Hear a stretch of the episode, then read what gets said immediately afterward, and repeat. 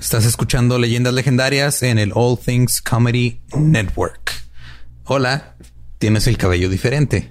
Tengo el cabello diferente, que está bien padre. Gracias a ustedes que cuando llegamos a 100 mil suscriptores le dijeron a Arctic Fox que nos mandaran colores y que nos íbamos a pintar el pelo. Y ustedes dicen, eh, y nosotros lo hacemos porque neta, muchísimas gracias por todo. Ahorita nomás soy yo. Sigue Eduardo. Fueron como ocho horas para el mío. Y falto yo. Va uno por uno. Pero en serio, esto es, esto es una señal de amor a todos ustedes y a todos. Es una promesa cumplida. Sí, promesa cumplida. porque no somos políticos, nosotros sí cumplimos lo que prometemos. Y como no somos políticos y somos comediantes y hacemos cosas de comedia, este 5 de febrero vamos a estar en el Teatro Metropolitan en la Ciudad de México, pues, haciendo comedia con otros podcasts. Sí, señores. Vamos a hacer cosas graciosas. Vamos a estar en el roast de La Hora Feliz y vamos a estar acompañados de eh, La Cotorriza. El Super Show está genial. Chispa, la banda. Eh, Alex Fernández. Y ya no me falta ninguno, ¿verdad? Creo que no. La Hora Feliz, La Cotorriza. Sí, sí, cierto. Faltaba uno, pero como que se fue a LB, ¿no? No, no sé a dónde se fueron. Pero... A algún lado. Ajá. Por ahí andan. Pero recuerden, boletos en Ticketmaster, 5 de febrero. Teatro Metropolitan. Eh, pues vayan, va a estar chido. Sí, nos veremos en vivo. Sí, así que los dejamos con el episodio 46 de Leyendas Legendarias. Bye.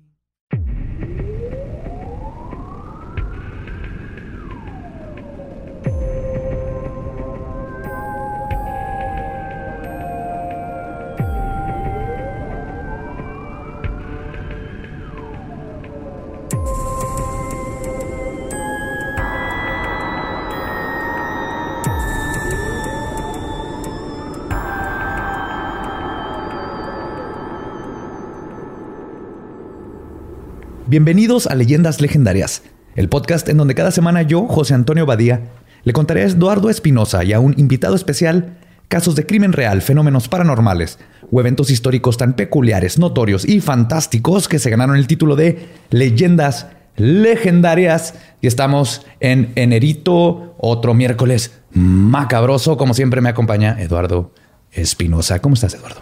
Estoy bien, estoy a gusto. Hoy no hace tanto frío como la vez pasada que grabamos. Pero está haciendo frío. Es que aquí nuestro invitado trajo su propio calentón. Sí, es, por si las dudas. Es precavido. él sí es precavido. Hablando de nuestro invitado, ahorita en la silla embrujada, un buen amigo, Luis Cortés. ¿Cómo estás? Muy bien, muchas gracias. Un poco enfermo, pero ya traje todo mi kit para, para no contagiarlos. Este traje mis Kleenex, traje mi chamarra especial su chamarra de Pac-Man de Ghostbusters, la amo. y estoy listo para hacer este pedo. Y calentoncito abajo. Oh yeah. o sea, ya son preparativos de señor estos güeyes. Traje mi chamarra, mi bufanda, mis pantuflas. Me tomé un, un té, traigo un té de manzanilla. ¿Qué te, puedo decir? licuado con chai. Así funcionan estas cosas a la edad, ya a la edad no te permite no Mira, ya, ignorar la enfermedad como antes. Ya mero los alcanzo. sí. les va. Albert Einstein descubrió que el tiempo y el espacio son una misma cosa y que además el tiempo es relativo. Si una persona viaja alrededor de la Tierra a la velocidad de la luz, lo que para él serían minutos podrían ser meses o años para los que estamos en la Tierra. Este experimento se ha hecho exitosamente con astronautas detectando diferencias temporales mínimas pero existentes. Pero ¿será posible viajar a cualquier tiempo de la existencia del universo o a otras realidades del mismo? Pues existen personas que aseveran que no solo es posible, sino que ellos lo han hecho. Hoy les voy a hablar de viajeros en el tiempo, también conocidos como crononautas. Vamos, a hablar de John Titor. Yes, John Titor. Ese es uno de los que vamos a hablar. ¿Conoces a John Titor?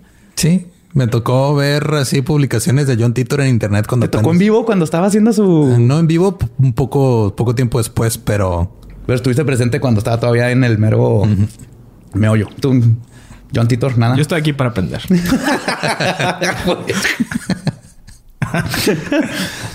Pero sí, viajar en el tiempo es algo que lo hemos visto en toda la ciencia ficción. Y aquí les traigo unos casos de... ¿Sabías que técnicamente estamos viajando en el tiempo en este momento? Sí, un segundo a la vez, ¿no? Ajá. tengo, tengo la. yo, tengo, yo tengo una máquina del tiempo en mi casa. Es, mi cama. Me acuesto y despierto en el futuro siempre. Yo tengo como tres, se llaman tequila, vodka y whisky. y el mezcal del otro día. pinche mezcal. Tus 400 conejos que tú te chingaste como 60, yo también. yes. Pues una de las más famosas historias de un viajero en el tiempo sucedió el 29 de julio de 1998. Art Bell, el locutor de un famoso programa de radio en los Estados Unidos llamado Coast to Coast, que es de mis programas favoritos. No sé si lo han oído, es como la mano peluda, pero en Estados Unidos. Pero para rednecks conspiranoicos. Sí, es más de, más de conspiraciones y aliens y fantasmas. Sí, sí rednecks conspiranoico, exactamente. En el programa recibió un fax donde el remitente decía que tenía información pertinente acerca de la naturaleza de los viajes en el tiempo. En el fax, el individuo que se mantiene anónimo dice que se animó a mandar el fax cuando escuchó a varias personas que hablaron al programa para decir que habían viajado al futuro después del año 2500. Ok. Entonces este fue como el pretexto, así de, oye, has tenido gente que te habla que viajó después de 2500. Y le aclara que estas personas son charlatanes, ya que la tecnología para viajar en el tiempo se inventó en el año 2035 en CERN, que es la Organización Europea para la Investigación Nuclear. Sí, es el colisionador, el acelerador de partículas, el super collider, todo eso. Ah, exactamente. Pero eh, bueno, es que empezamos con paradojas ya desde el primer párrafo. O sea, no importa en qué año se inventó el, el viajar en el tiempo es irrelevante. Ah, no, aquí va a ser relevante. Ya sabía que estar insoportable con este tema, porque es justo, eh, es, así como... Right up your alley. Sí, sí, sí. Sí, es, totalmente vamos a hablar de estas cosas que me asustan como cuando mezclan números y letras. Eso no debería de ser. Así es como... Este, Mira, empiezan la velo con los romanos. Ese no es mi pedo. Yo digo cálculo y esas madres. Ah, ok. Meten números en casitas y le ponen X y eso. Ya sabía, pero estoy preparado, Eduardo. Estoy preparado, Espinosa, para todo lo que me avientes. Porque no nomás es Estoy preparado porque ahora yo voy a ser como un chaparro Salazar. estar chingando. el punto es que él dice que en CERN se inventó esto en el 2035, viajar en el tiempo. Ellos lograron producir el primer motor que funciona con una singularidad espacio-temporal contenida. Una singularidad puede definirse como una zona del espacio-tiempo donde no se puede definir alguna magnitud física relacionada con los campos gravitatorios, perdón, tales como la curvatura u otras. En otras palabras, es una singularidad, es un lugar donde el tiempo y el espacio está paralizado. Sí, todas las posibilidades están ahí. No, no hay presente, pasado ni futuro. Donde el tiempo no pasa. Ajá. Y según el remitente, Guanajuato. Oye, vas cada año y sigue igual. Sí, no les no hace nada. No, pues porque no tienen que hacer nada, porque está bonito ya como está. Sí, pues tienen momias, tienen momias y siguen igual cada año. Según el de hecho, el, niño que te da el tour del Callejón del Beso tiene como 37 años dando el tour y tiene 37 años teniendo 6 años. Se toma los, los líquidos de la momia, ¿no? Para mantenerse. Así es como lo mantienen. Según el remitente, el diseño de la máquina del tiempo consta en una máquina capaz de alterar la dirección y rotación de la singularidad, y así es posible viajar hacia adelante o hacia atrás en el tiempo. También se toma el tiempo de explicar varios de los matices que involucran viajar en el tiempo. Por ejemplo, menciona que el tiempo se puede ver como una serie de líneas interconectadas. Cuando viajas a tu pasado, viajas en la misma línea del tiempo, pero en el momento en que apagas el motor de la singularidad, esa línea del tiempo se convierte en un universo alterno. Porque básicamente, originalmente no había un crononauta en esa línea del tiempo. O sea que puedes viajar a diferentes realidades, hacia el futuro. Ajá, o al pasado, pero a la, hora. misma línea del tiempo. Pero al momento que estás viajando ya te saliste de tu realidad porque en tu realidad no había un viajero en el tiempo. Ajá, pero ahora sí hay y entonces pum, ya es otro, ya es un pasado donde sí hay un viajero en el tiempo. Ok. Ajá, ajá. Todo tiene sentido. ¿Ves? Todo va bien. Hasta ahorita no hay paradojas. Hasta ahorita ¿Y en qué momento aparece el almanaque de deportes? no chintero todo. es una referencia apropiada para esta mesa. Básicamente, originalmente no había un crononauta en esa línea del tiempo y ahora que sí lo hay, ya es un universo paralelo. Dentro de este universo paralelo puedes alterar el futuro, pero no será el futuro original por el que tú viviste. ¿Sí? Entonces yo me voy a mi propio pasado, altero algo se va a alterar el futuro, pero no es el futuro del que yo salí. No, básicamente te fuiste como creas al, regresar al pasado, creaste una copia y la copia es la que se está alterando. Exactamente. Ahí todo vamos bien, ¿verdad? No, nos hemos perdido. Menciona cómo los cambios, este, hasta donde él pudo darse cuenta, eran mínimos. Unos libros que no existían o modelos de carros que nunca se hicieron después de mover cosas. Y luego menciona que cuando intentaron viajar más lejos del año 1564, se percataron que no había nada, solo oscuridad y silencio. Y por eso la gente que había hablado a decir que había viajado más lejos de ese año están obviamente Del 2500. Ajá. Ok.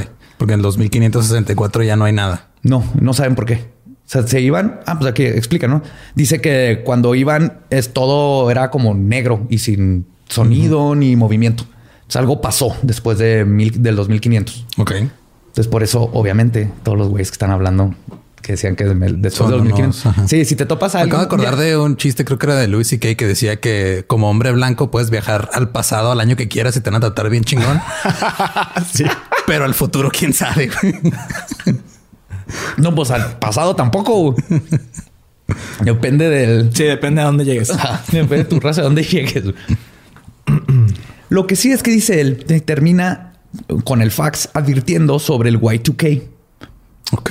Si recuerdan el Y2K, ¿no? Se iba a acabar el mundo. Todo, todo se iba a acabar el mundo. No, todos lo vivimos. Tenemos. No, ya sé. tenemos, gente que nos escucha que nació. los de aquí. tenemos gente que nos escucha que nació después del Y2K y que no tienen ni idea. Está bien culero, gente. Para los que no les tocó Y2K, se iba a acabar el mundo. Ya no iba a haber Winamp. Iban a explotar las calculadoras también. sí, si era calculadora científica, tenías que Todo meterla porque a los programadores se los, se los olvidó que íbamos a llegar al año 2000. Así es. Pero sí, fue un, fue un pánico porque fue real. O sea, sí, sí, sí se podían caer sistemas que. Pues, sí, mucha gente desconectaban las computadoras. de hecho, todos les dijeron que la pagaras y así. sí, que no le tocara el cambio de fecha, porque cuando le tocara el cambio de fecha iba a, joder, todo. Iba a joder todo. Sí, el punto es que cuando llegara al 2000, como no tenían los. No estaba programado, la computadora no iba a saber qué hacer y se iba a congelar, ¿no? Sí, pero no, no, estaban enterados de que la gran mayoría de los programadores no se basan en esos números para programar, güey. O sea, se basan en múltiplos de 8 y 64 y así. Mira, no voy a decir más porque ya me estás viendo con cara de qué verga estás hablando. No, no, está bien, yo sí quiero ser. Pero la gran mayoría de los sistemas que estaban basados en Unix ya tenían, o sea, la fecha, la última fecha no iba a ser el 2000 y eran miles y miles después. Que de hecho ahorita vamos a llegar a Unix. Tiene que ver con toda esta historia. Pero sí, algo, en resumen, Y2K sí iba a acabar el mundo porque se iban a pagar las computadoras que controlan aviones, camiones, las bombas de agua. Tú ibas a perder tu pornografía, que era muy difícil tener en ese tiempo. te, tomaba años tener tres fotos. tres fotos. Pamela Anderson que se tardaba un chingo en cargar y Jenny McCarthy.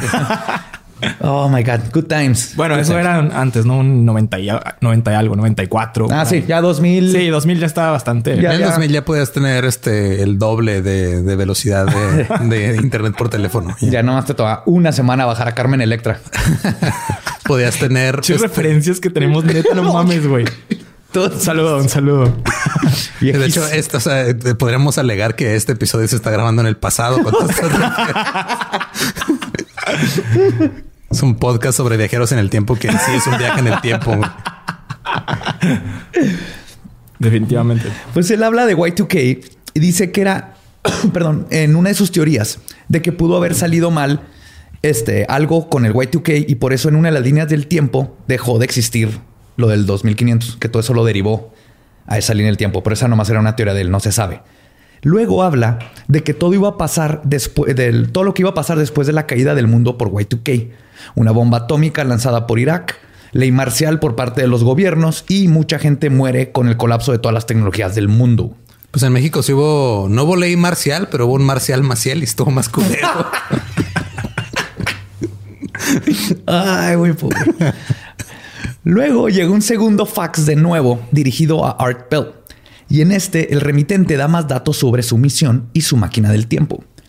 Comienza a aclarar que los crononautas típicamente no afectan las líneas del tiempo donde se encuentran, pero que él tiene mucho tiempo en esta misión y ha hecho muchas amistades y por esta razón decidió ayudar a esta línea del tiempo compartiendo información sobre lo que va a suceder. Promete mandar los esquemáticos de su máquina del tiempo y algunas fotografías del mismo. Art Bell decidió no compartir el número de fax y parecería que el remitente anónimo había desaparecido. Quizás Art Bell vio algo tan importante en, que todo lo que le mandaron que decidió no compartirlo con su público. El caso es que después de ese fax, toda noticia del crononauta misterioso cesó. Esto es hasta el 2 de noviembre del 2000, cuando un usuario con el nombre de Time Travel-0 aparecería en ya, no, ya no estaba disponible Time Travel nada más. Time Travel 122434 arroba yahoo.mx. Si no mames, en el futuro todo existe Yahoo, sí, güey, está igual de culero. Qué mendejo que con máquina del tiempo y no pudo avivarse este, este usuario, ¿verdad? Time Travel bajo cero. Aparecería en un foro de internet para científicos especulando sobre los viajes en el tiempo, dando aún más detalles sobre los mismos. Y el 27 de enero del 2001, en un foro del programa donde todo esto comenzó, Coast to Coast, el misterioso cronauta regresó. Ahora buscaba ayuda y su nombre se convertiría sinónimo con los misterios de los crononautas, John Titor. Su post comenzó con, y cito, saludos, soy un viajero en el tiempo del año 2036. Voy de regreso a mi hogar después de conseguir una computadora IBM 5100 de 1975. Mi máquina del tiempo es una unidad estacionaria de desplazamiento masivo temporal manufacturada por General Electric. La unidad es propulsada por dos singularidades positivamente duales con giros superiores que producen un sinusoide Tipler contrabalanceado estándar. Me encantaría postear fotos de la unidad pero no se usara una cámara digital. lo cual hizo, este, perdón, lo cual hizo, o sea, si, puso las fotos. Titor menciona que el modelo de su máquina es una C204 que está instalada en una Chevrolet Suburban de 1967. ¿Qué? Eso es lo más cabrón. Eso es lo más cabrón de todo. Oye, es que las Suburban de esas épocas tenían mucho espacio. Ocho cilindros. Ok, ok, sí, no, sí. ocho cilindros. Yo tenía una de esas. Tú tenías una. Ocho, tiempo, sí. ocho cilindros, dos singularidades. Verguísima. Con madre, con Qué pinche DeLorean. Que esa madre choca al DeLorean y lo manda a la verga, güey. sí, es más práctico que un DeLorean, ¿no? En el DeLorean ni maletas cabían. No, no, no puedes llevarte nada. Es que también es para que no te lleves cosas al futuro o al pasado. Andes ahí desmadrando. Mira, imagínate si hubiera tenido este más espacio Doc. Ah, ajá. Marty. Marty en, en, en, el DeLorean.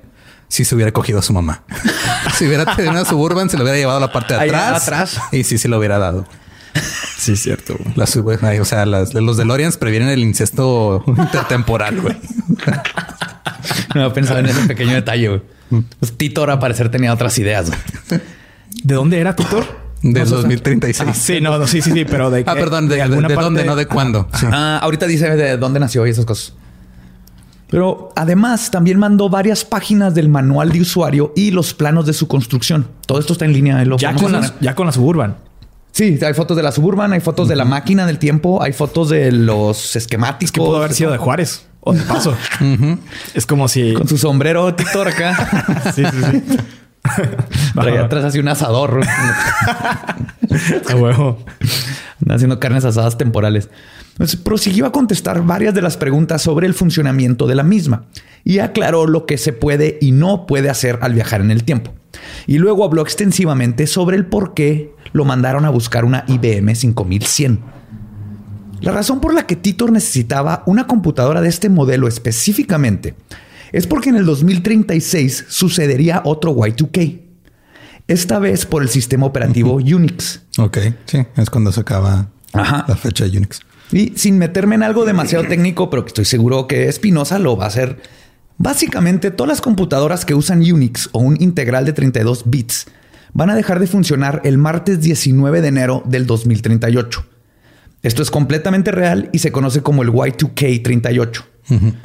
El detalle es que Titur explicó que la IBM 5100 tiene una funcionalidad que estaba escondida para el usuario, con la que puede simular programas en BASIC, System 3 y APL para el sistema 370, con lo cual es posible depurar los programas, los problemas de programación de las máquinas de 32 bits y así prevenir el Y2K38.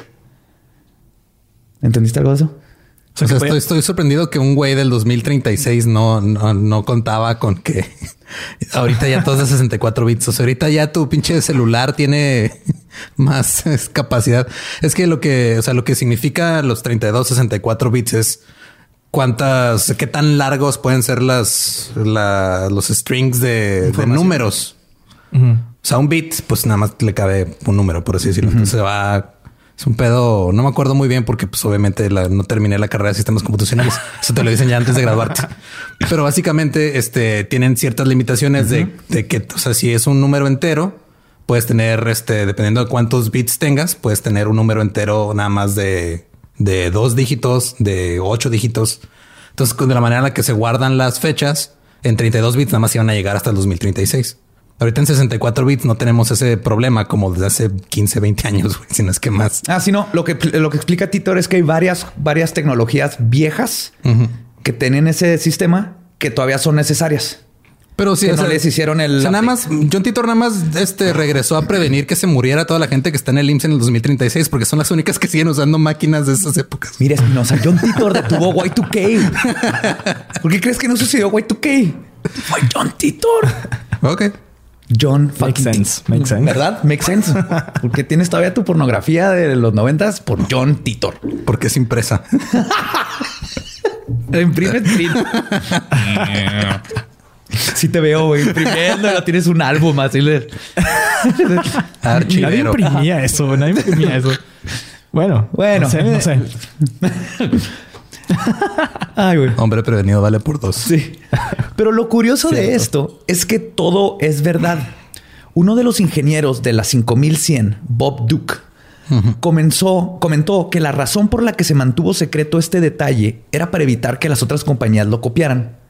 Entonces, este dato es interesante para corroborar la historia de Titor, o por lo menos para, en el caso de que todo sea una farsa, nos dice que tal vez era uno de los involucrados en el como de los ingenieros de todo lo de IBM y la creación de esta computadora, porque era algo muy específico. Ya en los 2000 se sabía un poquito más, pero casi nadie sabía de este dato. Entonces eso nos da más o menos una idea de quién podría ser John Titor. Además de todo esto, también comentó sobre varias predicciones. Una guerra mundial en el 2015 que mataría a 3 billones de personas una guerra civil que a él le tocó vivir durante su niñez en Florida, en los Estados Unidos. Obviamente era de Florida. Bueno, Florida, tiene. Florida es una guerra civil. Siempre. Siempre. Hombres contra lagartos. Lagartos contra lagartos. lagartos en cristal contra lagartos. contra zombies de cristal. contra zombies en sales de baño. ¿no? Sí, es cierto. De ahí es lo de bad salts y todo eso. Sí, ahí fue el zombie que le comió la cara al otro zombie, porque los dos eran zombies. es Florida Man. Viejitos contra zombies en cristal. Viejitos contra zombies. También. Sí. Jugando golf. Mientras juegan golf. Mucha gente blanca. Eso, gente blanca o latinos. Es que Florida Man es, o sea, no, cuando lees una noticia de Florida Man, no es de que es un hombre diferente, no es, es un güey nada más. Él es el que está haciendo todo. Florida Man. Y si no me creen, vean Atlanta, temporada 2, episodio 4 o 3, no me acuerdo. Uno de esos. Pues, estas profecías obviamente no se cumplieron, pero también hay que recordar que él venía de otra línea del tiempo. Pero sí dijo que, y cito, habrá una guerra con Irak. Se sorprenderán cuando descubran que era un invento lo de las bombas nucleares como pretexto para invadir. Esto lo dijo mucho antes del 11 de septiembre. Y que justamente las armas de destrucción masiva que tenía Hussein fue el pretexto de los Estados Unidos para invadir. Ay, que nunca las encontraron. Nunca las encontraron. Entonces, o es muy bueno políticamente y asumió que esto iba a llegar a pasar, o viajó en el tiempo y John Titor no salió, no salvó de Y2K. Ok. Y hablando de hashtag Tercera Guerra Mundial, porque ya ven que lo que está pasando, ¿verdad? También dijo que todas las guerras en el Medio Oriente que estaban por venir serían parte de, y cito, lo que viene, no la causa. O sea, van a seguir pasando una y otra vez. Además habló de que China iba a sentirse cómoda y poderosa y comenzar a expandirse, algo que ahora podría ser interpretado con lo que está sucediendo en Hong Kong, y que estaba cerca de poner a un hombre en la órbita, algo que logró en octubre del 2003. Entonces, unas cosas se cumplieron, otras no. También dio varias. perdón, pero para mí, John Titor es como el, es John Titor es como un Nostradamus de sótano, güey. O sea, es un güey así, un gordo de lentes, super nerd que no ha salido en 30 años de la casa de sus padres, que vive en el sótano de sus padres y se cree Nostradamus y tiene acceso a internet, güey. Para mí eso hay, es John Titor. Hay una falla en tu lógica bien cabrona. a la persona que estás describiendo no tendría una suburban. Sí, porque ¿dónde va a caber el güey? está pinche corto. Tenemos una van, ¿no? Así una de esas vans de secuestrador. Sí. También dio varias alusiones al crecimiento de disturbios civiles a causa de un incremento en la detención de personas sin el proceso debido.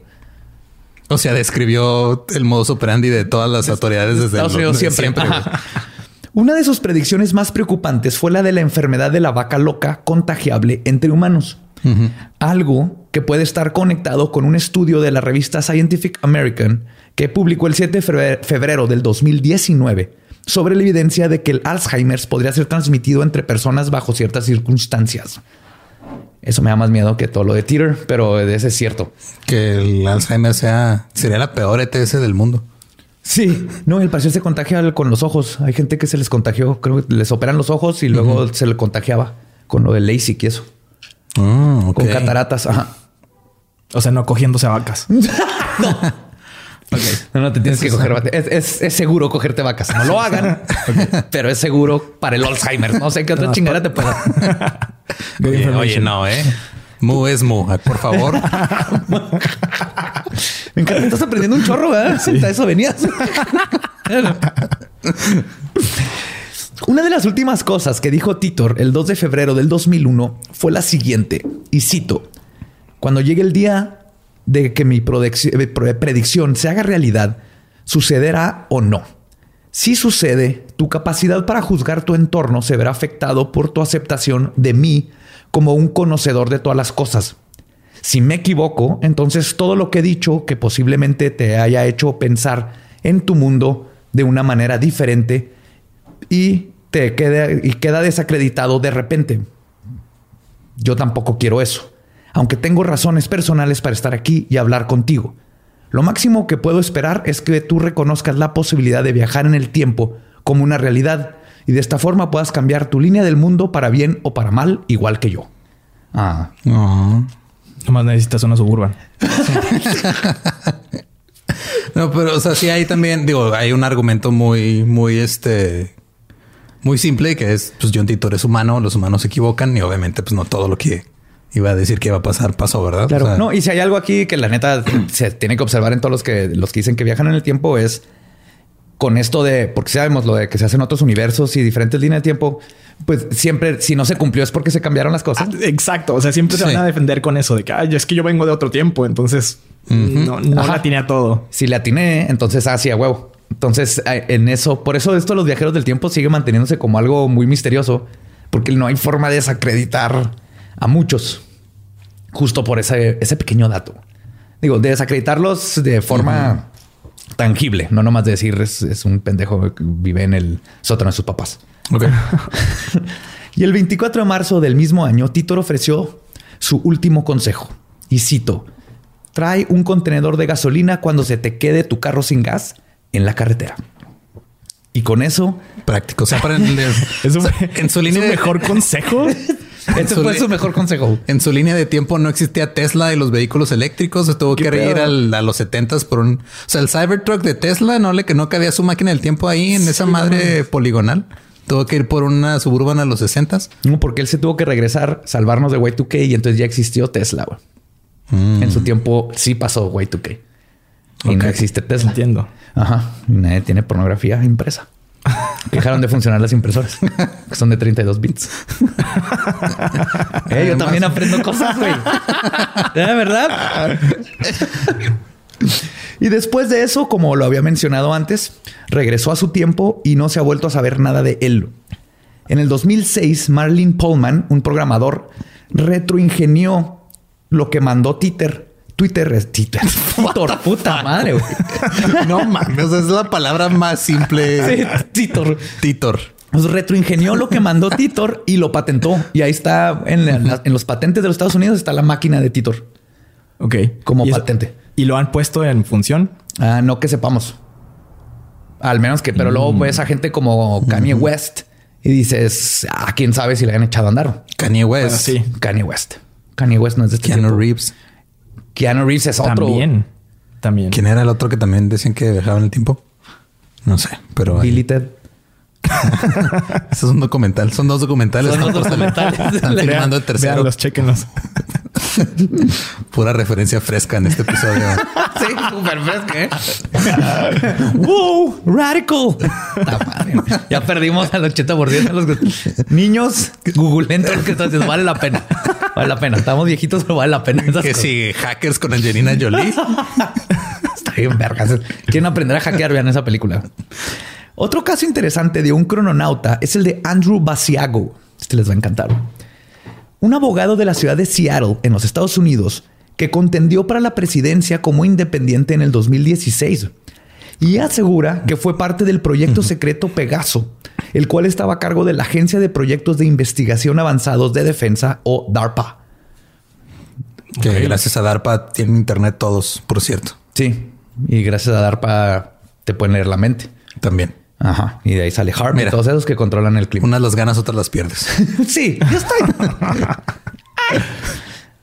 ¿Quieren poder mandar ONTAS? Te tienen que poder leer la mente. Ajá. La misión de este proyecto era la de investigar los efectos de viajar en el tiempo en niños, los cuales podrían adquirir información importante sobre eventos del pasado y el futuro que luego serían dados al presidente de los Estados Unidos. Obvio. O sea, tiene sentido. No, pero bueno. es que los gringos siempre, o sea, eh, tienen esta como, no sé, o sea, esta fijación con, tienen que saber todo de todo momento cuando está pasando lo que va a pasar y no sé, o sea, ya es como, son son como un güey tóxico con su morra que le quita el celular para verlo así de güey que aquí le están dando mensajes. Entonces es Estados Unidos, güey. Estados Unidos es, es un país tóxico que quiere manipularte y te quiere coger siempre. un saludo, un saludo a nuestros vecinos. Te, noto tenso con este, ¿Eh? con este tema de viajar en el tiempo. Es que no me llegado mi visa.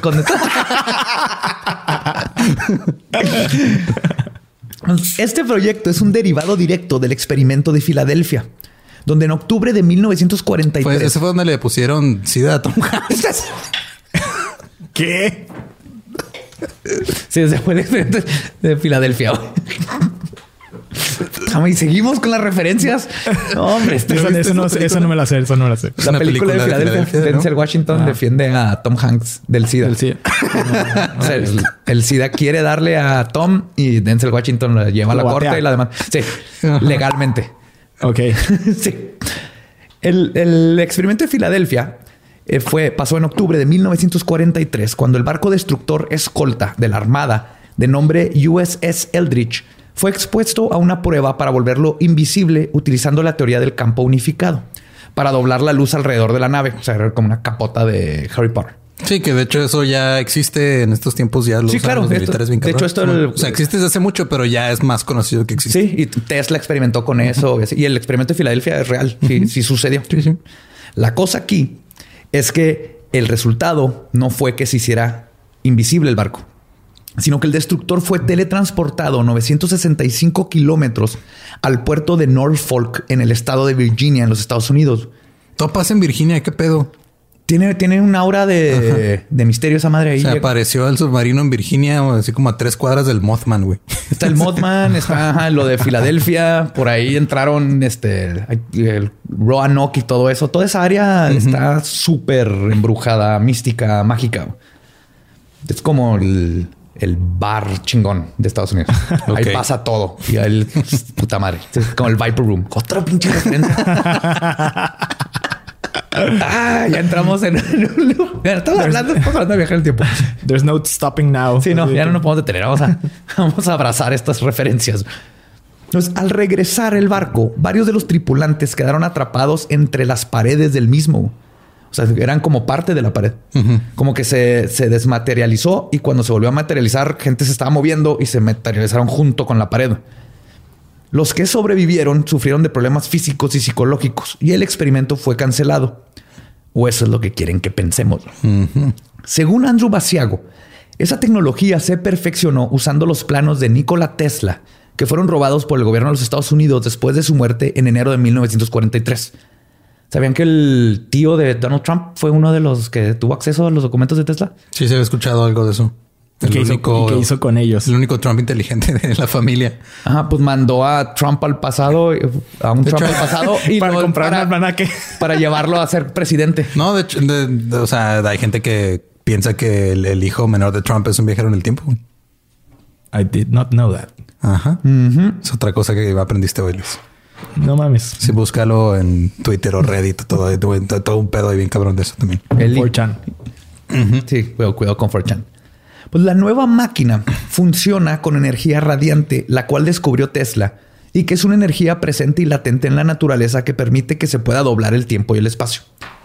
Con ella se pueden formar una, según ya, eso es lo de Tesla. Se puede, se puede doblar como el Razor nuevo de Motorola. acabo de hacer la mención pagada gratuita más chingona de la historia. Motorola, mándame dinero, por favor. Puedes doblar el tiempo y el espacio como el Razer, pero más barato. Mucho más barato doblar el tiempo y el espacio que un pinche Razer. Está bien vergas. Motorola, te amo por lo que hiciste, pero está demasiado cara esa madre. Pues con ella, según Basiago, se puede formar una cortina de transición que al atravesarla te lleva a un túnel vortal por el cual al atravesarlo puedes llegar a lo que se llama un, y cito, cuarto de contención de plasma. Y así puedes viajar de testículos, ¿verdad? No, no. ¿Cómo sería un saco de contención de plasma? Un cuarto de contención de plasma suena a cuarto de adolescente a cualquier hora. La parte de atrás de la cama. ¿Qué hacías en la parte de atrás de la cama? No, no quiero saber. Nadie quiere saber. ¿Para allá apuntabas o qué? en algún lugar tienes que echar eso, No siempre hay Kleenex. y, eso, de los calcetines eran otros tiempos, chavos. Eran otros. Era cuando, cuando nos masturbábamos usando nuestra imaginación. Bienvenidos a este viaje al pasado de leyendas legendarias. Gracias por acompañarnos. Entonces, en este cuarto de contención de plasma podías viajar, por ejemplo, de Nueva Jersey a Segundo en el estado de California que coincidentalmente es donde pasa el video de First Date de Blink 182, hablando de. Oye, eso ya es de los 2000 para acá, ya estuvo un poquito más. Es como el 2003, ¿no? Sí. Fue, sí, fue coincidencia que 2005 más o menos. Me puse a ver ese video, no como por qué, cómo llegué a él cuando estaba escribiendo esto y, era demasiada coincidencia y que lo tengo que mencionar. alguien le va a cambiar la vida a ese dato. Esto fue el destino diciéndome, diles, Blink 182. Pues Basiago describe que cuando entras a este túnel sientes que te mueves a una gran velocidad o que no te mueves para nada, mientras el tiempo y el espacio se doblan alrededor de ti. Además de la teletransportación de un lugar a otro, también se podía viajar en el tiempo física o holográficamente. Uno de los viajes que hizo Basiago fue en 1971 y su destino fue Gettysburg, en los Estados Unidos, en 1863 para escuchar al presidente Lincoln hacer lo que es considerado como uno de los más grandes discursos de la historia de la humanidad. O sea, tú podías ingresar tu destino en el tiempo. En el tiempo. Poner las coordenadas, poner todo. No mames. Está muy cabrón. No mames, eso está. Sí, está muy cabrón. Algo que sí, que, comenta Basiago. todavía no puedo hacer que el pinche güey me lleve bien a donde quiero ir. Estos güeyes. Este güey ya llegó. Ah, llévame a Gettysburg en el 63 a ver al, al, al barbón del sombrerote decir four score and seven years ago. Así empezaba, ¿no? Sí, así. de hecho, él y también este Titor comentan que dentro de los cálculos tienes que considerar el, el, movimiento de la Tierra. Sí. Fluctúa en su órbita. Entonces, que si tú le pones un lugar, pero la Tierra se movió poquito, depende del año. Porque nos vamos moviendo. en la pared del submarino. Te puede pasar eso, exactamente. Es peligroso. Damn. Entonces él va a ver a Lincoln y no solo eso, Basiago tiene como evidencia de este viaje en el tiempo una fotografía tomada en ese momento donde aparece un niño, ahí está la foto, la vamos a poner en los show notes, que asegura que es el mismo. El niño puede ser visto usando zapatos mucho más grandes que los que tendría un niño. Basiago explica esto porque dice que sus zapatos desaparecieron durante la teletransportación. Entonces tuvieron que dar unos zapatos ahí y eran de un señor porque no habían zapatos de niño y por eso traen unos zapatotes y si se ve un niño con unos zapatotes. Oh, oh, era el hijo de un payaso.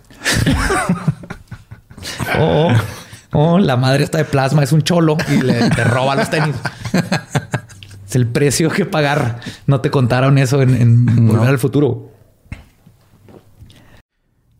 Hey, ¿qué tal? Soy Lolo de Leyendas Legendarias y les quiero dejar un pequeño adelanto de nuestro nuevo podcast.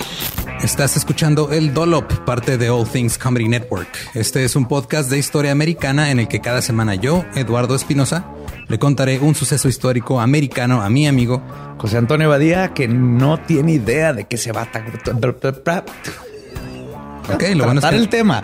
No, lo bueno es que nada más te trabas cuando lees, ¿verdad? Sí, sí, sí. No, no cuando voy a decir una línea que he dicho ya como cuatro o cinco veces.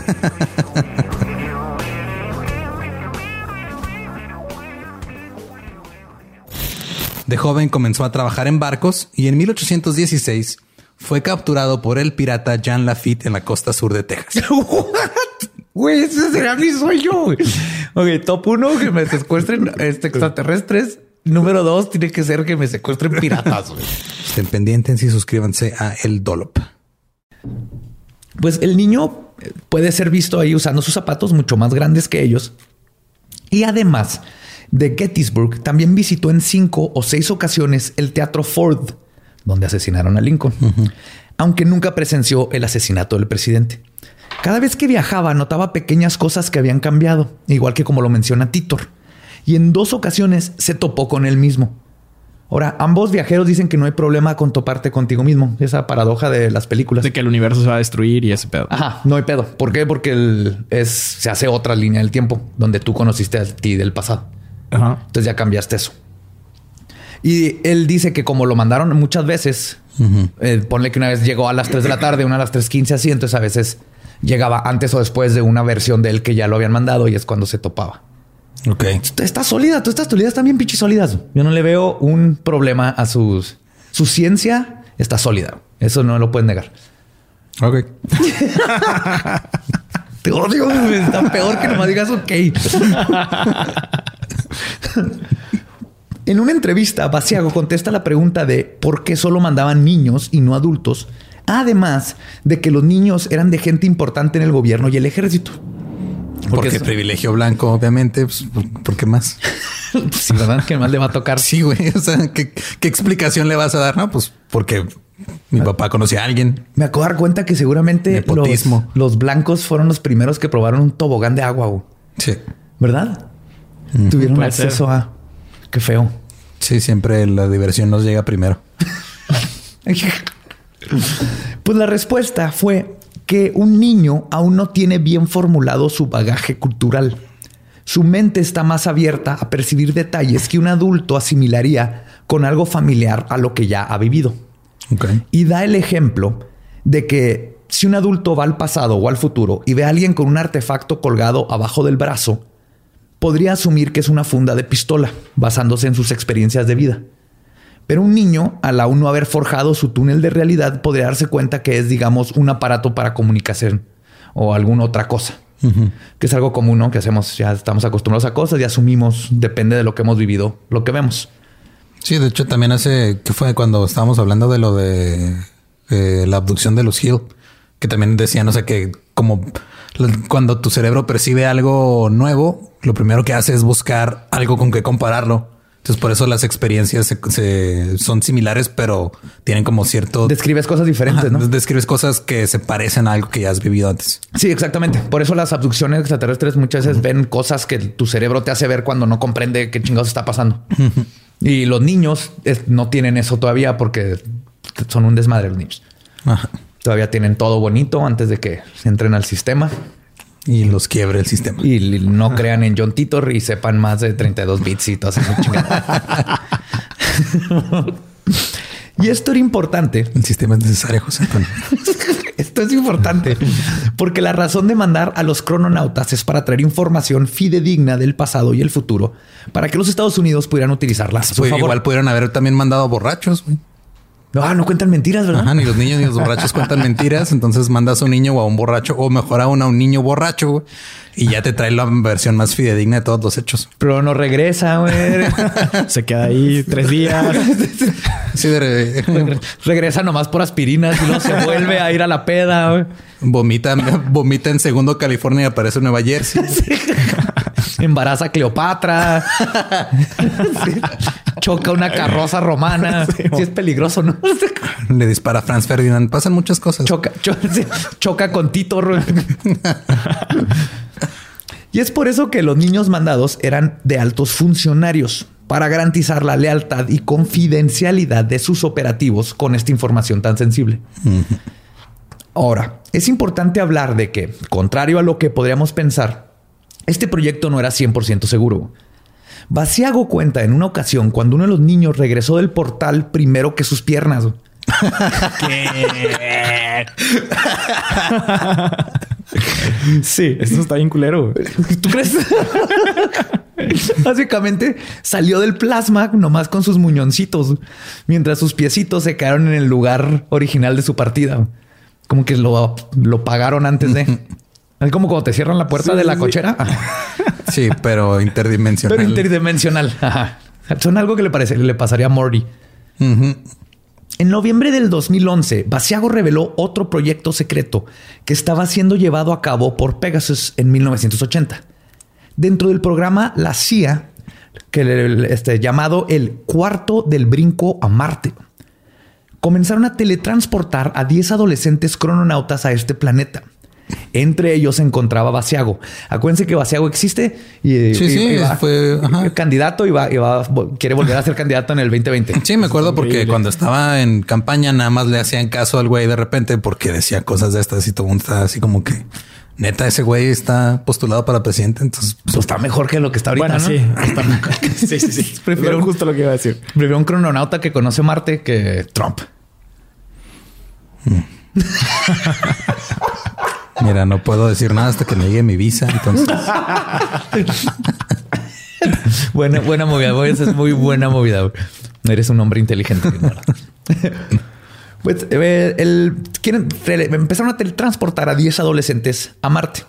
Entre ellos se encortaba Basiago y un joven de nombre Berry. A Marte. A Marte, a Marte, planeta Marte. Vamos a teletransportar a 10 adolescentes a Marte. ¿Qué puede salir mal?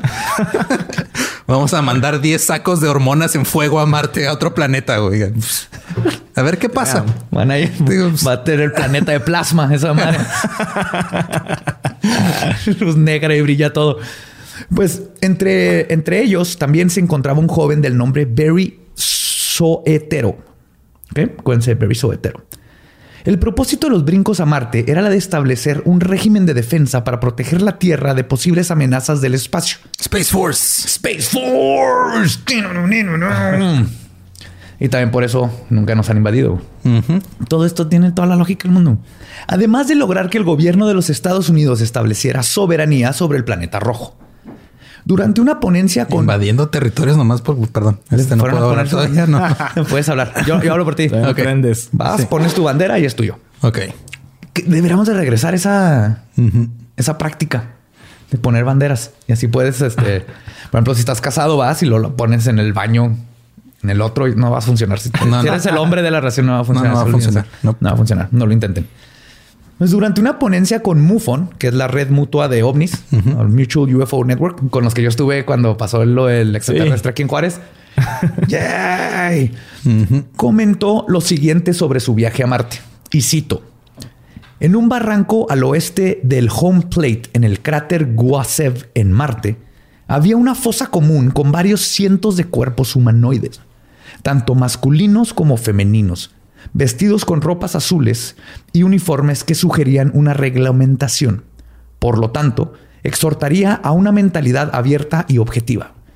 Es un concepto loco creer que no solo los terrícolas han sido abducidos hacia aquí, secuestrados y llevados a Marte, sino que podría haber niños esclavizados también.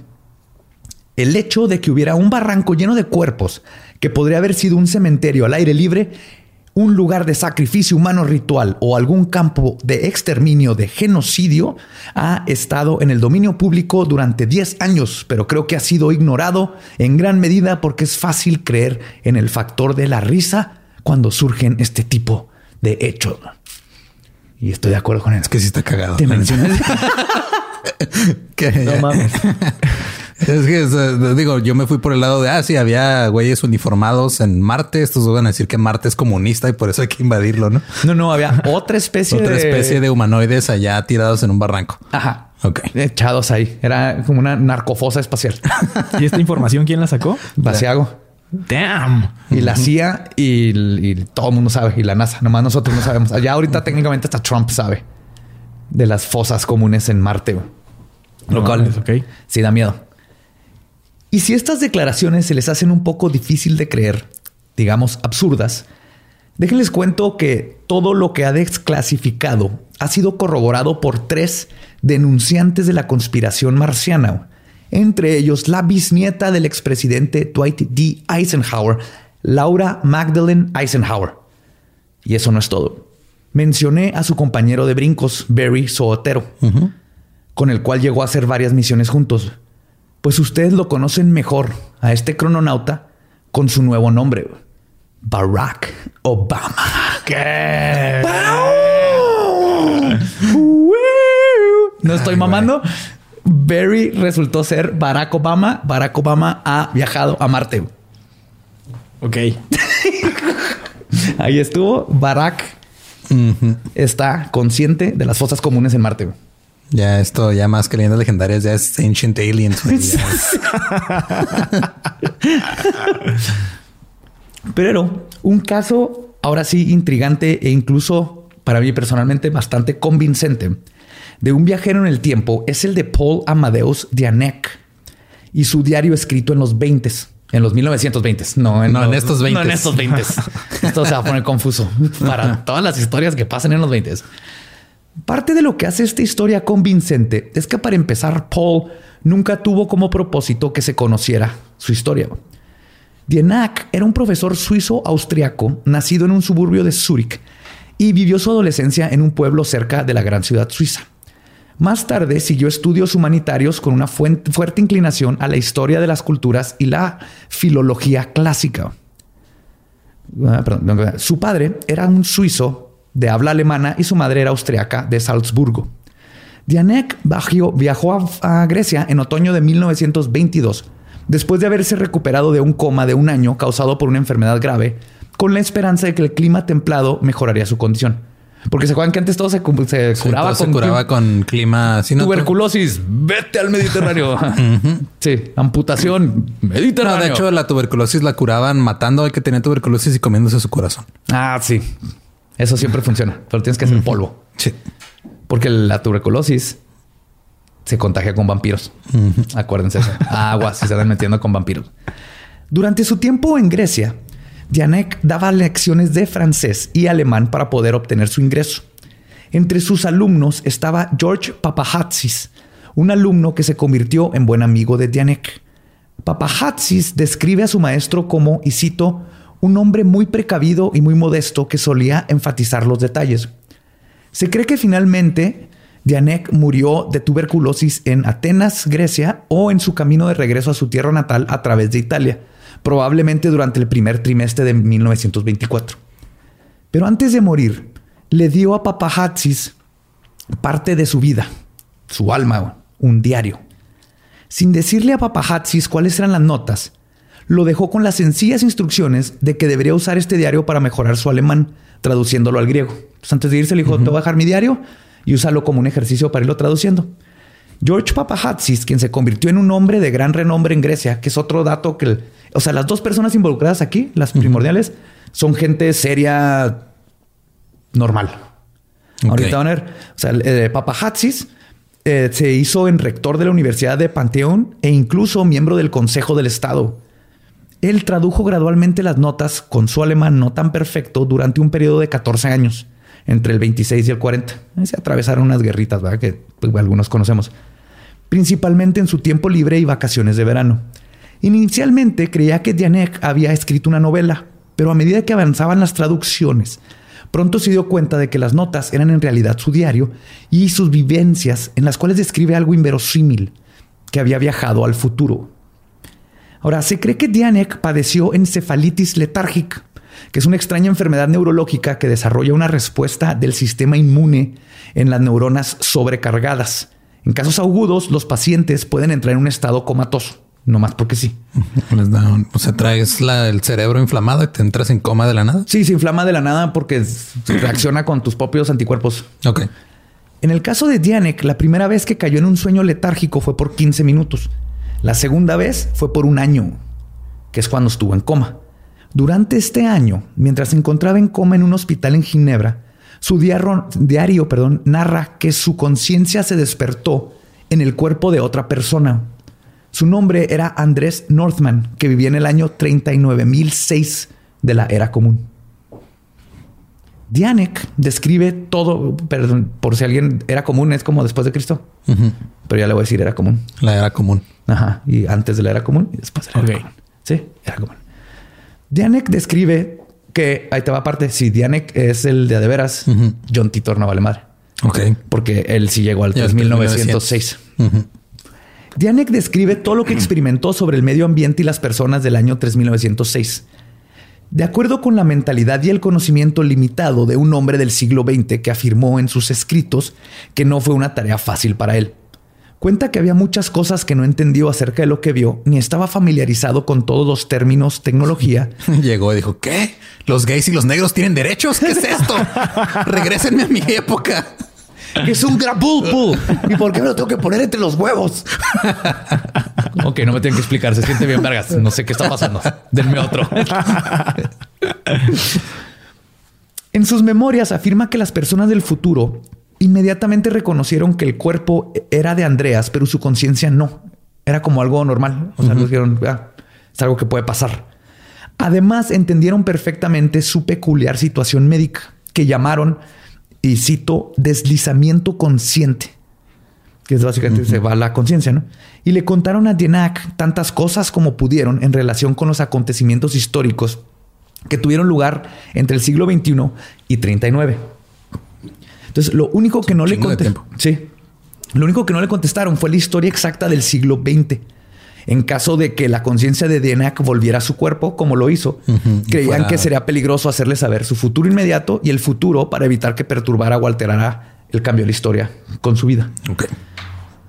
Entre las predicciones de Dienak, comenta que entre los años 2000 al 2300, la humanidad va a estar afligida por problemas como sobrepoblación, la destrucción del medio ambiente, inequidad económica, hambrunas y guerras. Y bullying en Twitter. le faltó. Y, y una madre que se llama TikTok, que no sé cómo funciona porque ya tengo más de 22. Y menciona que la mayoría de estos problemas son debidos a fallas con el sistema monetario. ¡Tin, tin, tin, tin, tin! Él está mm, muy acertado. son los 20, pero está muy acertado. En los 20 no estaban pensando en, el, en la ecología sé si es un dato. no, ni, en la economía. Pregúntale al 29. sí. Entonces, es el como que aparte es muy sutil lo, lo, lo que menciona y muy acertado. También menciona que la mayoría de estos problemas, perdón, eran el sistema monetario y que para el 2204 habrá una colonización a gran escala en Marte por por lo menos 20 millones de personas. Pero a solo 60 años de la fundación de la colonia, un desastre natural la destruye y la raza humana nunca más vuelve a buscar poblar el planeta rojo. En el 2309 se da el comienzo de la nueva época. Una guerra devasta el planeta y se pierden millones de vidas y desaparecen civilizaciones enteras. Cien años después se crea el Parlamento Global del planeta Tierra para intentar reconstruir a la humanidad con lo que quedó.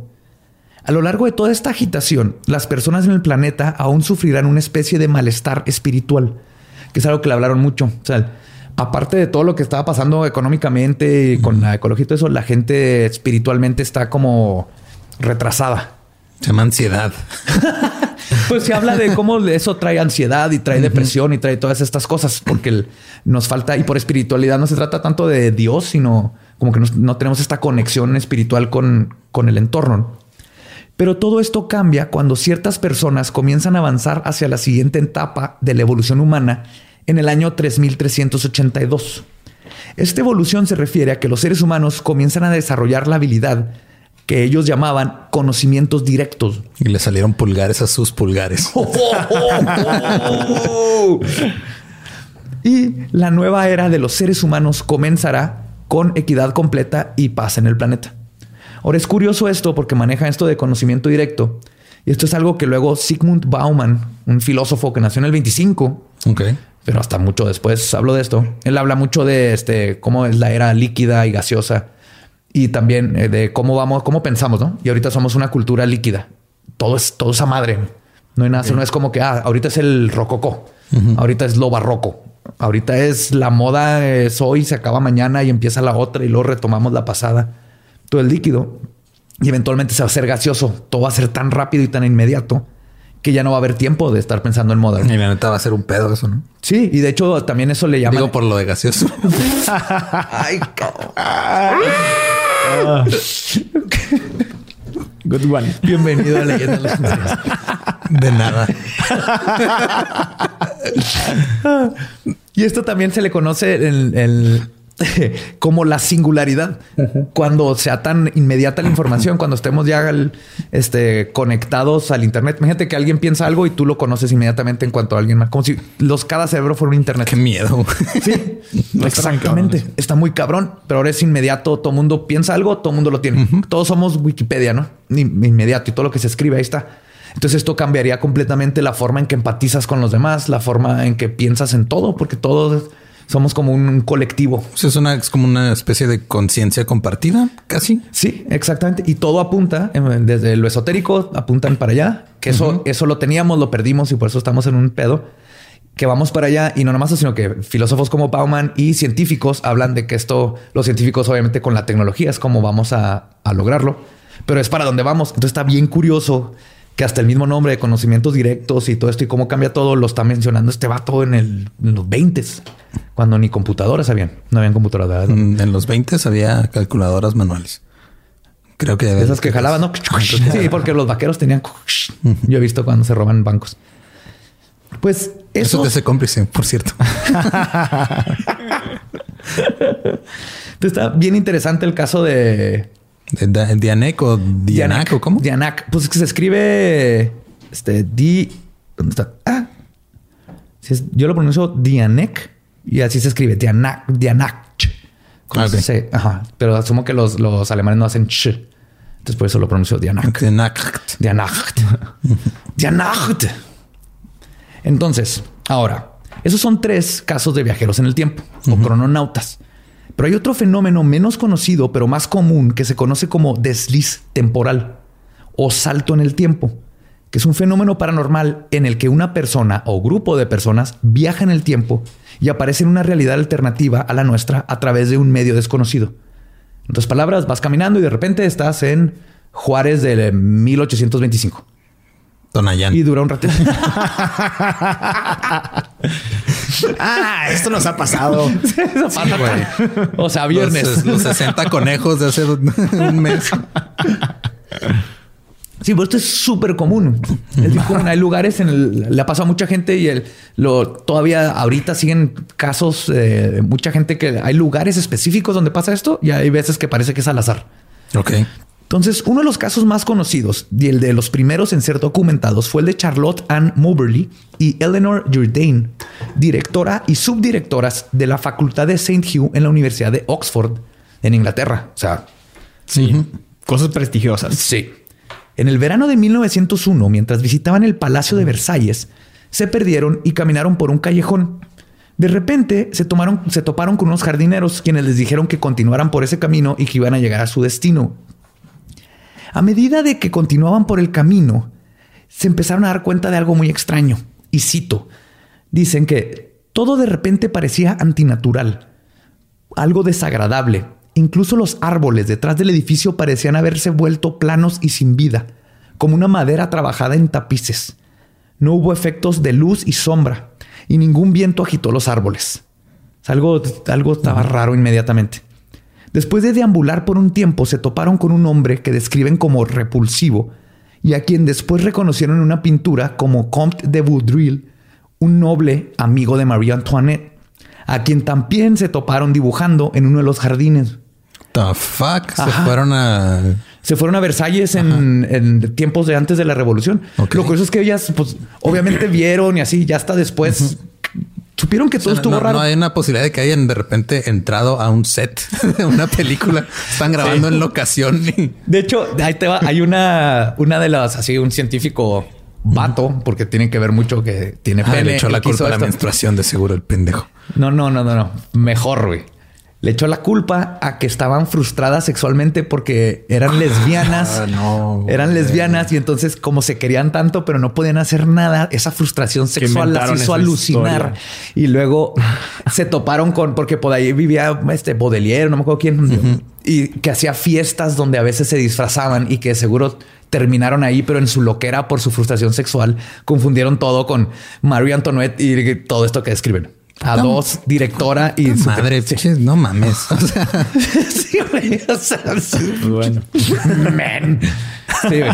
Eso, ese es el de los casos más cabrones de mansplaining ever. Así, güey. No, no, no. Mira, déjame te digo qué pasó. Tú quieres con esa morra de allá Ajá. y ella contigo. Oye, pero y por eso alucinaste. Pero es que estabas con Baudelaire. Está cabrón. Otro caso interesante es el del marcial de la Naval Real de Inglaterra, Sir Victor Goddard. En 1935, mientras sobrevolaba un aeropuerto abandonado en Edinburgh, en Escocia, se topó con una tormenta que lo jaló de vuelta a la zona que acababa de pasar. La tormenta cesó espontáneamente y el aeropuerto abandonado ahora estaba lleno de vida. Vio aviones amarillos, lo cual era inusual. No habían aviones amarillos en la naval varios modelos de avionetas. Ah, ya no llegó a un tiempo donde los había conquistado China. También vio varios modelos de avionetas que no reconocía como pertenecientes a la naval real y varios trabajadores que traían trajes overoles color azul. También era extraño ya que toda la naval usaba trajes cafés. Lo interesante del caso de Goddard es que reportó todo esto, están en los documentos, y un año después la naval compró los modelos de avión que había visto los pintaron de amarillo y cambiaron los uniformes de los trabajadores azul. Ha de haber sido la mejor broma que le puedes hacer a un güey en la vida. Pero con Winston Churchill, güey, güey. Ok, ok, te voy a decir una idea. Nos va a costar caro, pero. Pero va, a haber un güey que se va, se va a cagar, güey. Pinche Godard se va a cagar. El Churchill digo, oh, huevo, güey. Ah. Sí, pero está, esto es de los más cabrones porque está documentado todo y fue, pues, una, fue un reporte X que quedó ahí. No es como que. Y lo pasó esto. Entonces, estos dos ejemplos son de los más famosos, pero los casos de deslizamientos temporales son reportados casi a diario por personas en todo el mundo. Incluso es una de las teorías de lo que podría estar sucediendo en el Triángulo de las Bermudas, donde además se han descrito avistamientos de embarcaciones que parecen ser de otro tiempo. Ok. Sí, entonces esto es, algo, es mucho más común que un vato que pues, tenga una máquina y pueda estar viajando en el tiempo. Sí, que nada más por error de repente entras a otro tiempo. Ajá. Y, dura por lo general. Hay, muchos casos muy este, contemporáneos de gente que ah, entra a un hotel, se le hace raro, así que acá en este hotel no tiene ventanas y la gente está vestida como que rara. Se han quedado a dormir y luego se van y cuando se van a comer, ponle y cuando regresan ya no está el hotel. ¿Y cómo describen el regreso? O sea, cómo salen todo es, Todo es normal tú no te das cuenta. como si entraras a una casa y salieras de ahí y ya. Sí, haz de cuenta, entras a una casa y luego la gente está vestida como de 1615 y tú estás así como que, ok. Y pues platican con ellos y sí, sí, te, sí te reconocen. Y de repente dices, ah, chido, pues ahí vengo y te sales tantito y ya no está la casa o ya no están las personas. Ajá. Es como un, un parpadeo en el tiempo. Ok. Y este tipo de experiencias podrían ser tan comunes porque podrían tener una explicación científica. En un artículo del 31 de diciembre del 2019, escriben sobre la teoría del físico Carlo Rovelli y sus colegas en la física, sobre cómo el tiempo es relativo, no solo para las personas, sino en todo el planeta. Perdón, incluso lo describen como elástico. Por ejemplo, se sabe, gracias a experimentos, que si pones un reloj en una montaña y otro a nivel de mar, que están perfectamente sincronizados, Después de un tiempo, los dos van a marcar una hora diferente. Lo mismo han hecho con relojes nucleares, que son mucho más exactos, y con el hecho de estar nada más 33 centímetros, uno más arriba que el otro, se desincronizan. Entonces, esta dilatación del tiempo se cree que se debe a que mientras más cercano está el tiempo-espacio al centro de la Tierra, es más afectado por la atracción gravitatoria de la misma. Sí, es por las ondas gravitacionales. Ajá, lo jala y pues mientras más cerca lo jala más fuerte y hace que el tiempo vaya más a madre. Claro, claro. que arriba, ¿no? Y la idea sobre los deslizamientos es que tal vez hay lugares en el planeta donde esta elasticidad es más pronunciada que en otros. Donde el tiempo y el espacio... Ya, ya guardaron el elástico del tiempo. Son Haynes, el, tiempo-espacio es el hoyito, El, el ahí ya se... La, la, Vía Láctea es la marquita, está... Pues lo que se, se cree o podría ser es que hay lugares en el planeta donde esta elasticidad es más pronunciada que en otros. Desde el tiempo y el espacio, perdón, donde el tiempo y el espacio es doblado tanto que alguien que se encuentra en esa zona puede viajar teóricamente e involuntariamente a otros tiempos o dimensiones. Por eso se me hace mucho más creíble y más común eh, estos, estos parpadeos en el tiempo que alguien que tenga la habilidad de viajar en el tiempo. Sí, pues que no tienes la habilidad de viajar en el tiempo nada más así porque sí, o sea, requiere una suburban de ocho cilindros y dos singularidades mínimo. Y un putero de gasolina. ya sé lo que tragan de gasolina esas madres. Sí, no es una habilidad intrínseca de, una persona. No, no. Pero el ir caminando y que realmente en un lugar está más denso el espacio, ponle, o más, o más flojo y entras y como una, una pequeña burbuja donde que aparece y desaparece porque está inestable, que es algo que podría explicar el Triángulo de las Bermudas. Entra un barco y de repente, ¡pum! y por eso ven un como tipo barco de 1915. Y el barco los está viendo a ellos porque ese barco en 1915 ahí se juntaron. Este tipo de cosas son, son más científicamente probables y teóricamente posibles a alguien que ya viajó. Que los otros casos. Que los otros casos, porque aunque es teóricamente posible viajar en el tiempo, Todavía no sabemos cómo. Y más que nada es si sí se puede y han habido estas personas. No sé, como que ya sabemos. Debe de haber alguien construyendo esos planos que decías que, tienen ahí. Si lo están haciendo ustedes, déjenlos aquí en los comentarios. sí, por favor. Cáiganle a sus construcciones de máquinas del tiempo, por favor. Háganoslos llegar. Y de hecho, y si jala, nos vemos antier en mi casa. Así de pelada. Creo que una de las, ya, o sea, digo, al final de cuentas es una serie, pero una de las representaciones de mm, como más entendibles de cómo podría funcionar el tiempo de esa forma es este Doctor Manhattan en la nueva serie de Watchmen. Ándale, exactamente. Que está pasando todo al mismo tiempo. Sí, o sea, como, como, lo, como él experimenta el tiempo. Eso me suena. O sea, de que está pasando todo al mismo tiempo, pero de repente hay así pequeñas burbujas donde te metes y Está lo que está pasando. De hecho, la teoría es que el, tiempo eh, está pasando todo al mismo tiempo, pero la conciencia nomás capta este momento. Por eso lo tienes déjà vu. Aparte también por eso de, ya si nos vamos un poquito más, este, nos ponemos más técnicos, estamos experimentando el tiempo con un delay de como que son como 300, entre 300 y 900 nanosegundos. En lo que entra la luz al ojo. Deja tú en lo que llega todavía... del objeto al ojo, del ojo al cerebro, que el cerebro lo procesa. Y lo sincroniza con el sonido, al mismo, porque tu cerebro está sincronizando lo que ves con lo que oyes. Y luego, y luego, esto es lo más tenebroso de todo, es que cuando mueves la mano, el cerebro mandó la señal antes, de, que, tú pensaras en mover tu mano. What the fuck? Entonces, ¿quién pensó eso? The more you know. Tú. lo pensaste tú Siempre. Así es como funcionaría siempre. Estamos ahí. También otra que no está tan fácil de entender, pero es la mejor representación de el desmadre que se haría por viajar en el tiempo. Es Dark de mm. Netflix. Netflix patrocinanos Darks. Ya, ya Se quedan, pero sí, Dark Estoy seguro que tú empezaste, a ver esa serie porque creías que era otra cosa completamente diferente. como, de God. Sí, dijo, a huevo. ya estaba así maquillado y todo. Mi adolescencia, ah, fuck. Con una, con una copa de vino. ¿Qué está pasando? Aquí no hay Marilyn Manson. pues fue el viajar en el tiempo. ¿Qué te pareció, Luis? Muy bien. Ya, ahora ya conozco muchas más cosas. Sé que necesito otra vez una suburban con dos singularidades y que probablemente Titor fue de Ciudad Juárez. Sí, yo creo que tal, vez todas las suburban están viajando en el tiempo, porque es la del 67. Todas andan, se hicieron máquinas del tiempo y la gente anda ahí recogiendo este hitchhikers de la galaxia.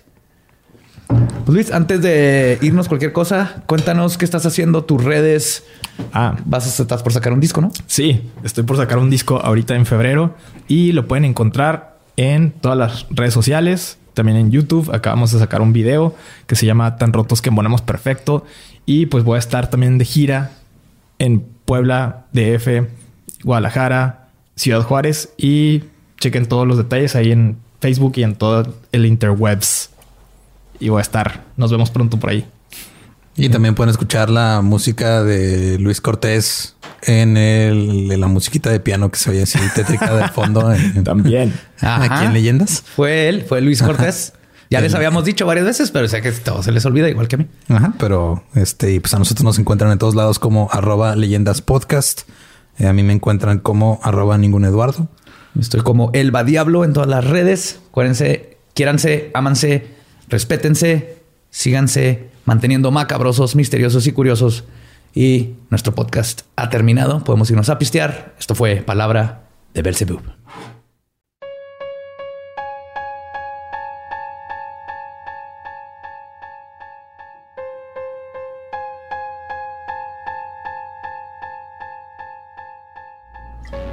Y pues ese fue el final de este episodio de Leyendas Legendarias. Pero ¿qué creen? Les tenemos una sorpresa. Nos hemos dado cuenta de que hay muchas historias que pasan en las noticias y hay un déficit de atenderlas inmediatamente. Un déficit de cobertura. Ajá, así es. Historias que son para leyendas legendarias, pero que no van a poder ser capturadas en una hora de episodio y que son temporales. Tenemos que atenderlas ahorita y eso es justamente lo que vamos a hacer. Vamos a empezar a hacer este tipo de cositas para ustedes. Sí, de hecho hay muchos artículos o cosas que nos comparten que son cosas que están ahorita apenas pasando o que están como en desarrollo que no todavía no podemos darles tiempo en un episodio. Por ejemplo, una que han estado compartiendo mucho en el grupo de fans es la llamada de el monstruo de Toluca, este a su mamá, que está de what the fuck. Para los que no están enterados, el monstruo de Toluca es este güey de Toluca que pues hasta ahorita creo que cuántas víctimas lleva ya. Cuatro y su papá, ¿no? Algo así. Sí, creo, que eran cinco o seis. Pero que el güey lo agarraron en el, en el Notfest. Era porque bueno, ahí lo detectaron en el Notfest y lo agarraron mientras se comía una torta. Ahí a media torta. Ese está medio culero para cualquier persona, pero él se lo merece porque es un hijo de la chingada. Pero bueno, a ver, o sea, de las cosas que dijo en la llamada, así tengo aquí una nota de las que estuvieron compartiendo mucho en el, grupo. El güey dice, hay de tres sopas, o me matan, o me suicido, o muero aquí de viejo. Ahora, no sé qué establecimientos este, culinarios eh, frecuentará este güey de en vida, pero nunca he ido a un lugar donde el menú sea tenemos tres sopas. Me matan, me suicido o muero aquí de viejo. Aparte, creo que en la cárcel te dan, tienen sopa de letritas, ¿no? Creo que Estoy sí. Casi seguro que, tal vez la, sopa tal vez la sopa de letras dice o te matas o te matamos o te mueres de viejo. Pero eso es clásico, ¿no? De esta gente que se siente bien chingona a la hora de matar a alguien y, hacer sentir su poder contra alguien más, pero en cuanto están encerrados, su salida es me voy a morir o me voy a matar o me van a matar. No, ni siquiera tienen como que los huevos para, pues ya me atraparon y ahora voy a condenar, a purgar mi condena, ¿no? Por sí, fue como el, como Bonin que le echó la culpa a la sociedad por lo que hizo. Exactamente. los están todos enojados y tristes. Nah, nah. En la llamada fue donde dijo lo del papá, ¿no? Que dijo, sí, maté, a mi papá. papá. O a su mamá. Sí, maté a mi papá. Pero aparte le dijo, o sea, mató a la cuñada de la mamá también, güey. Sí, aparte. Sí, mató. Y si yo maté a la hermana de tu novio, yo también entiendo si no me quieren ver. O sea, ¿qué pedo con esa lógica, güey? O sea, una cosa es, ok, ¿sabes qué, güey? Yo sé que el otro día en la party que hicimos en tu casa vomité tu baño. Yo entiendo si no me quieres ver. No es lo mismo. Oye, mamá, creo que maté a tu novio. Entiendo si no me quieres ver. No entiendo la lógica de esta gente, güey. No, es que no tiene lógica, es el problema con estas personas. Pero a mí lo que me saca de pedo bien cabrón, específicamente este caso, es el dato de que ama y adora a sus perros. Sí. Sí, lo, cual es contrario totalmente. Si mis mascotas están chidas, por mí, o sea, por mí que sea lo que sea. O sea, si mis mascotas están bien. Desde que lo estaban buscando, él estaba cuidando a sus mascotas. Creo que mandaba mensajes donde decía que mis mascotas, estén bien y que no le hagan a mis mascotas. Eso es muy curioso en un sociópata y psicópata como él, que sí tenga empatía a sus animales, pero cero empatía hacia las personas. Como que su lista de prioridades está muy, muy, muy torcida. A mí lo que sí me rompió bien cabrón el corazón fue lo que le hice la mamá, güey. Que le dice, yo también te quiero mucho, yo siempre te he querido y te voy a querer siempre y lo he dicho, a mí no me importa lo que haya pasado, yo siempre te voy a querer, eres mi hijo y te voy a querer. Me rompe el corazón porque es la, o sea, entiendes el amor de madre y la impotencia de pues, qué puedo hacer yo, o sea, pero también la parte donde dice, este, no me importa lo que haya pasado, también es de señora, no mames. o sea, no, claro, aquí eh, lo que le faltó a la mamá es te voy a querer siempre, es mi hijo, pero vete a la verga y te vas a quedar en la cárcel porque tienes, tienes que ser responsable de los actos que hiciste. Siempre te voy a amar, pero eres un asesino y te tienen que castigar. Sí. Creo que cualquier mamá responsable puede decir eso. Así, en mis ojos siempre serás mi hijo, pero también serás el asesino que hizo estas este, cosas barbáricas y asquerosas. Y pues ni modo, vas a estar en la cárcel. Tal vez te mande pastel en tu cumpleaños en la cárcel. Pero, vas a ser bien culero porque es lo que te mereces. Sí, sí, pero es muy común de como que la mamá mexicana ese...